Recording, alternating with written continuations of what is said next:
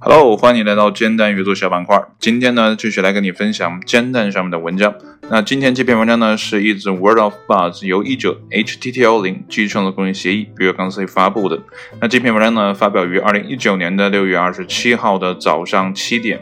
文章的标题呢，叫做“气死人”，一只小熊因太乖巧而被射杀。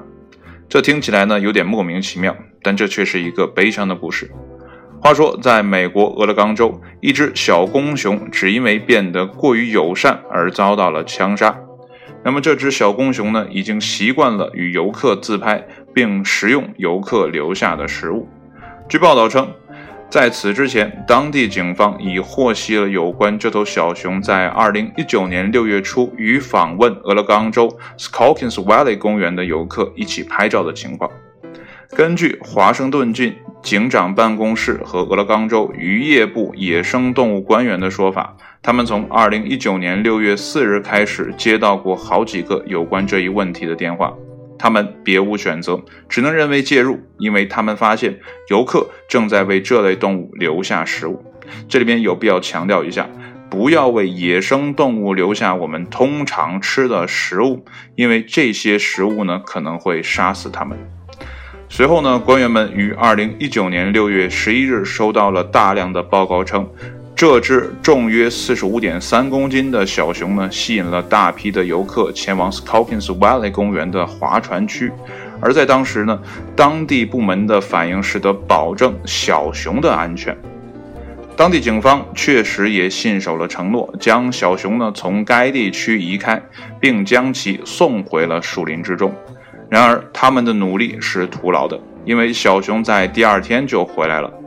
然而这一回，不幸的是，警方决定在他回来后将其射杀。尽管他们试图在地上撒食物，如坚果混合物、葵花籽和破碎的玉米，以诱捕和重新安置小熊，但他们的努力无济于事，因为这头小熊不怕他们。当官员们走近这头小熊时呢，它甚至都没有逃跑的意图。野生动物生物学家 Kurt License 为他们射杀这只小熊的这一过激举动呢，进行了辩解，声称小熊已经变得过于习惯人类，以至于有一天可能对某人的安全构成威胁，因此呢，他们必须为了所有人的利益而将它射杀。官员们还详细阐述到。一种习惯于使用人类遗留物，并对人类的互动过于自在的动物呢，将不会被重新安置，因为呢，这可能会增加危险冲突的风险。最重要的是，他们解释说，给熊类喂食人类食物并不理想，因为呢，这些食物可能非常的危险，并可能导致动物生病。虽说话说如此。即使他们对这头小熊的未来可能造成潜在的威胁有一点意见，但他们就不能将其重新安置到保护区或其他类似的地方吗？文章到这就结束了，留下了一个深深的疑问：这头小熊呢？我估计呢已经离开了这个世界。但是呢，我们人类是不是也应该检讨一下，为什么我们的安全我们自己不可以保证，而要去射杀一只小熊呢？如果我们人类不去那片区域，不去给它扔食物的话，会不会这头小熊呢可以安全的、自在的生活在自己该生活的地方？我们已经有了很多的东西，我们的城市、我们的交通、我们等等的这些科技的发展，我们有动物园，我们什么都有，为什么还要不断的去探索本该属于野生动物的地方？我们就不能自得其乐的在自己创造的地方生存吗？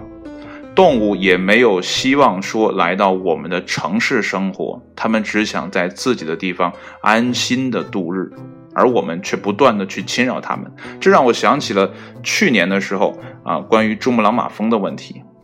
我们为了自己的愿望，想攀登那个高峰，征服那个八八四八，而我们的所有的努力，却给当地的人造成了不堪回首的这样的伤害。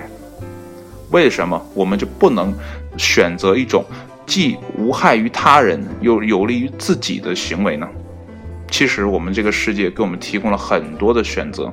有很多的地方都是人类已经规划好的地方，我们去那里玩耍不可以吗？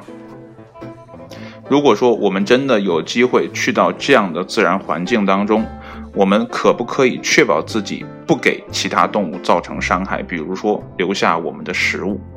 或者说呢，我们尽量远离那些真正的自然保护区。如果我们不是有工作需求的话，尽量不要去那样的地方。即便我们对大自然深怀向往，因为我们最开始就是来自于那个地方，但是我们能不能克制一下？因为现在的其他动物真的是越来越少了。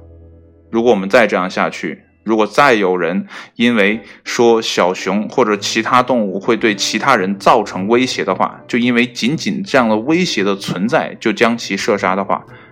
可能。最后剩下的都是我们在电视画面看到的动物了。好了，今天的文章呢就跟你分享到这里，谢谢你的收听，我们下期节目再见，拜拜。